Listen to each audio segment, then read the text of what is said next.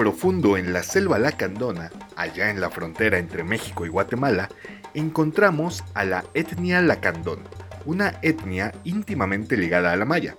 De hecho, son como una ramificación de los mayas. Básicamente son mayas que vivían en la selva lacandona, para acabar pronto. Se cree que esta tribu es originaria de la península de Yucatán y del Petén guatemalteco, y que emigraron durante diferentes periodos hacia la selva buscando huir de diferentes problemas sociales que sucedieron a lo largo del tiempo. En fin, esta no es una clase de historia. De eso ya hay muchos podcasts y la mayoría son muy aburridos. Por eso quédense con Mitomanía. Solo aquí nos divertimos cada episodio durante todo el episodio. ¿En qué estaba? Ah, sí, los lacandones compartían muchas cosas con los mayas, como su lengua y sus creencias, pero con algunas variaciones. Entre estas variaciones encontramos a Kisin, nombre que los lacandones le dieron a Apuch, señor supremo del Xibalbá, y a quien ya mencionamos en el capítulo sobre este inframundo. Por alguna extraña razón, la información sobre Apuch se limita en muchos casos a decir que es el señor de Xibalbá y contraparte de Itzmaná, pero la información sobre Kisin nos arroja diferentes mitos bastante peculiares sobre esta deidad de muerte y pestilencia. Kisin habita en el Metnal, su propio círculo en el inframundo y el cual es un lugar meramente de castigo y dolor. Kisin es, entonces, un dios asociado a la oscuridad, el dolor, la podredumbre, la pestilencia y todo lo feo del mundo. Aunque otras deidades asociadas con la muerte y el inframundo estaban también relacionadas a la fertilidad, a la transición, a las cosechas, Kisin era pura maldad, era como un gato prehispánico, tanto así que los conquistadores lo relacionaron con el mismísimo diablo cristiano, el cual de hecho tampoco era maldad pura, pero eso es lo que la iglesia y tus abuelitos te quieren hacer creer. Lucifer, en realidad, estaría a favor de los derechos de las mujeres, el aborto, la proliferación de la ciencia y la eliminación de los dogmas. Hmm, Lucifer sería sumamente impopular en Monterrey. Kisin ha sido la personificación del mal para muchas comunidades al sur de México, y no es difícil encontrar quien, en pleno siglo XXI, pueda advertirte sobre Kisin y cómo evitarlo. Incluso se aconseja no decir su nombre para no convocarlo, y para referirse a él, algunas personas usan la palabra cacasbal, que significa cosa mala. Esta palabra es el nombre de otra criatura maya de absoluta maldad y cero corazón, como tu exnovio, pero de él hablaremos después, no coman ansias.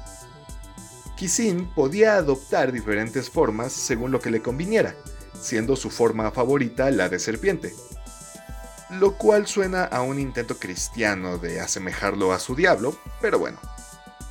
Eran frecuentes los relatos de la gente del campo en que se encontraban con animales de apariencia horrible, casi deformes, y salían corriendo a sabiendas que ese extraño ser era Kisin. Aquellos osados que no se iban del lugar y que intentaban fijar su mirada sobre el animal eran víctimas de distintos infortunios y enfermedades que culminaban, aunque no siempre, en la muerte. En su forma normal, Kisin era representado como un esqueleto con los ojos colgando, con las costillas desnudas, parte de la columna saliendo de su piel y la poca carne que quedaba en el cuerpo llena de manchas negras aludiendo a la descomposición. Los lacandones creían que a este infierno que habitaba Kisin se podía acceder a través de los mulsai, hormigueros que daban al subsuelo, y lo creían culpable de los terremotos ya que, cuando estaba enojado, arremetía contra los árboles causando movimientos telúricos. Eso es lo que causa el machismo tóxico, amigos, que cuando estemos enojados, en vez de externarlo como adultos maduros, nos aventemos contra las cosas como los animales que somos hasta causar terremotos. No sean así, amigos. Vayan a terapia. No tienen nada de malo. No se les va a caer el pene por aceptar que necesitan ayuda. Siguiendo con la idea de que al reino de Kisin se entraba por hormigueros, cuenta la leyenda que cierto animal subterráneo tuvo un desafortunado encuentro con Kisin. En un día X, de esos que parece que nada va a pasar y tienes ganas de irte a dormir desde las 6 de la tarde, pero no puedes porque es muy temprano y tienes que chutarte todo un día de completa irrelevancia, Kisin se encontraba en el bosque platicando con un venado. Los amigos la estaban pasando bien, contando chistes de dioses y venados, orinando arbustos y molestando ardillas, pero un topo los vio y desconfió de Kisin. Se acercó a la pareja con la idea de alertar al venado de la naturaleza malvada del dios y este se ofendió como drag queen cuando ve a otra drag mejor vestida. El venado se fue súper sacado de onda, arruinándole el día a Kisin, quien volteó hacia el topo y, como castigo, lo condenó a él y a toda su especie a moverse por el subsuelo, porque eso hacen los tiranos, castigar a todos por lo que hizo uno solo. Y el topo no fue el único animal que sufrió por la culpa de Kisin. Cuenta otra leyenda que Kisin, travieso como era, invitó a todos los monos a comer con él. Estos acudieron encantados porque, pues, comida gratis. Al llegar al lugar, había una mesa enorme con sillas para cada uno de los monos, no como en casa de mi tía, que por más que alquilan y alquilan sillas, siempre alguien se queda parado. No entiendo cómo pasa eso.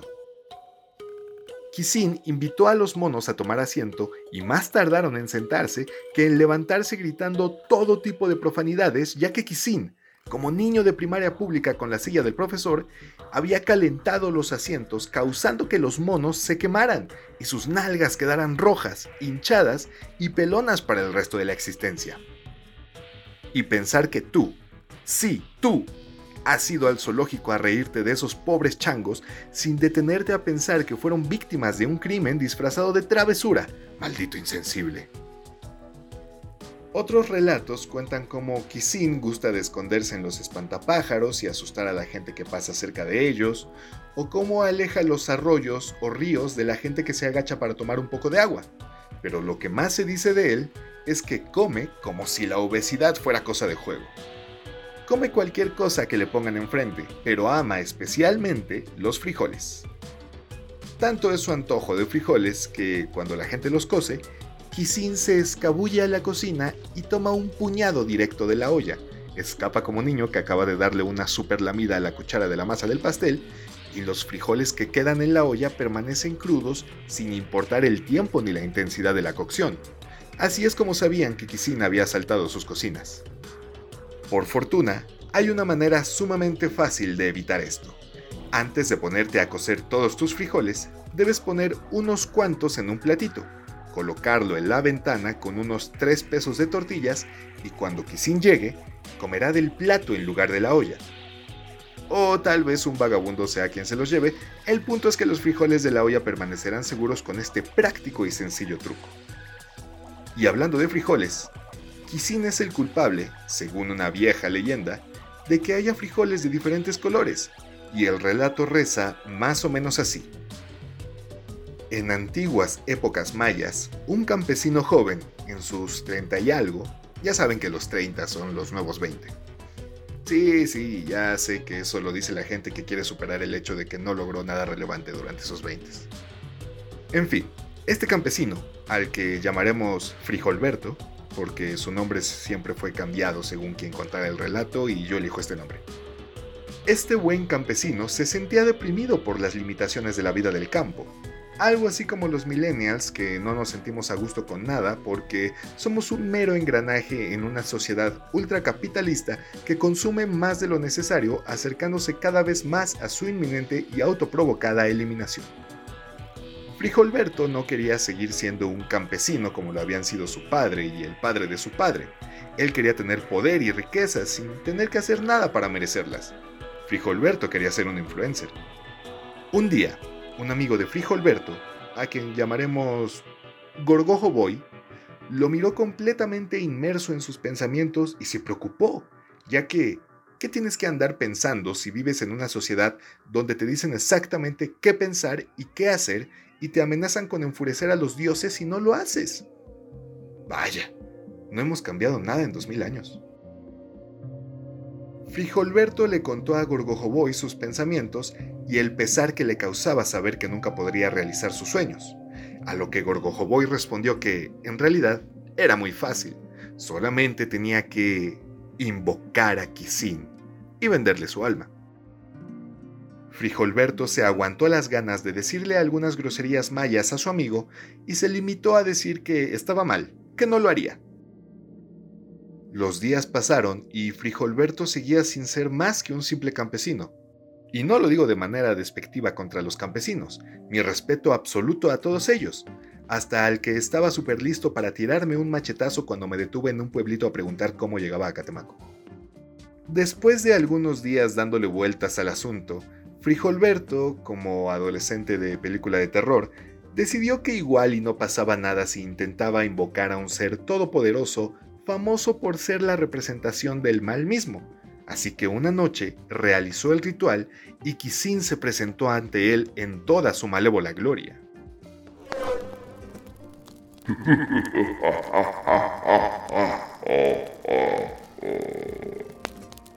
¿Eres tú, Kisin? Simón, Frijolberto, ¿verdad? Dime, ¿a qué soy bueno? Bueno, verá, señor Kisin. Dejemos las formalidades, amigo. Solo Kisin. Bueno, verá, señor Kisin. Lo mandé a llamar porque quiero venderle mi alma. Mira nada más, qué original. ¿Y qué quieres a cambio? Pues verá, señor Don Kisin. Quiero fama, fortuna y poder. Otra vez, qué original. Ira, vamos a hacer esto. Te doy siete deseos, uno para cada día de la semana, y al séptimo día vengo por tu alma y pues ya te imaginarás qué pasa después. Hecho. Guau, de verdad. ¿No vas a preguntar la típica de ¿y puedo pedir deseos infinitos? Nah, así estoy bien. Ya estás. Pues nos vemos en siete días. Frijolberto estaba consciente de que no eran las mejores condiciones para lograr lo que él quería, pero tenía una idea. En su primer día, Frijolberto deseó tener una fortuna incalculable, como Jeff Bezos, pero sin causar el cierre de comercios y empresas pequeñas. Al instante, oro salía de sus bolsillos y se dedicó a gastar a lo desgraciado. En el segundo día, deseó tener salud, ya que el trabajo de campesino le había jodido una rodilla. Al instante se sintió tan sano y jovial como un mocoso de 20 años. Al tercer día, deseó tener poder y de un segundo a otro ya tenía un millón de seguidores en Instagram y otro millón en Chichembú. La gente se le acercaba a pedirle consejo y a grabarse selfies con él, aunque Frijolberto se hartó rápido de esta repentina fama. Al cuarto día deseó tener comida, toda la comida que él quisiera. En ese momento, todos los manjares que podía imaginar aparecieron frente a él y comió hasta más no poder. En el quinto día, Frijolberto deseó viajar y recorrió todo el mundo en unos segundos, lo cual no suena tan satisfactorio, pero a él le bastó. Incluso traía souvenirs. El sexto día deseó tener mujeres, porque macho, y las mujeres más atractivas del pueblo le cumplieron cada fantasía que tenía. Llegó por fin el temido séptimo día y Kisin se presentó ante la puerta de Frijolberto. Hola, señor Don Kisin. ¿Qué trans, carnal? ¿Ya estás listo? Casi. Pásele, todavía me falta el último deseo. Ya estás. ¡Hala! Veo que te dedicaste a hacerle mejoras a la casa. Pues tenía el dinero, tenía que aprovechar. Además hubo Pre-Hispanic Friday. No, pues sí.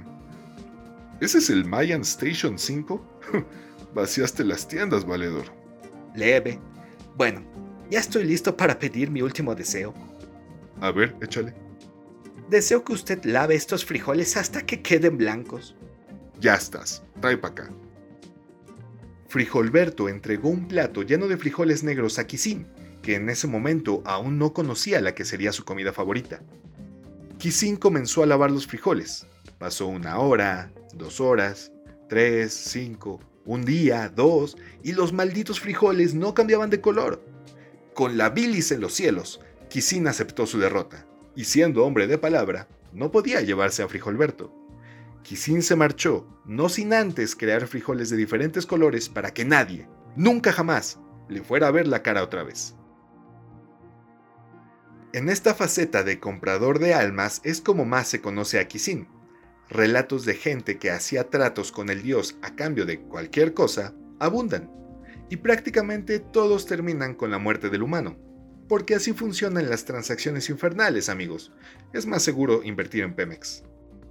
Por esto, Kisin es responsable de la creación de un ser mágico y perverso llamado Huay Chivo, cuyo mito aterrorizó a los mayas y aún puede ser escuchado en algunos pueblos, de la boca de la gente más vieja del lugar. Pero esa ya será historia, para otro momento. Mi nombre es Axel Bryce y te agradezco que me hayas acompañado en un episodio más de Mitomanía. Te invito a seguirme en las redes que te dejaré en la descripción de este episodio y te espero la siguiente semana con más historias.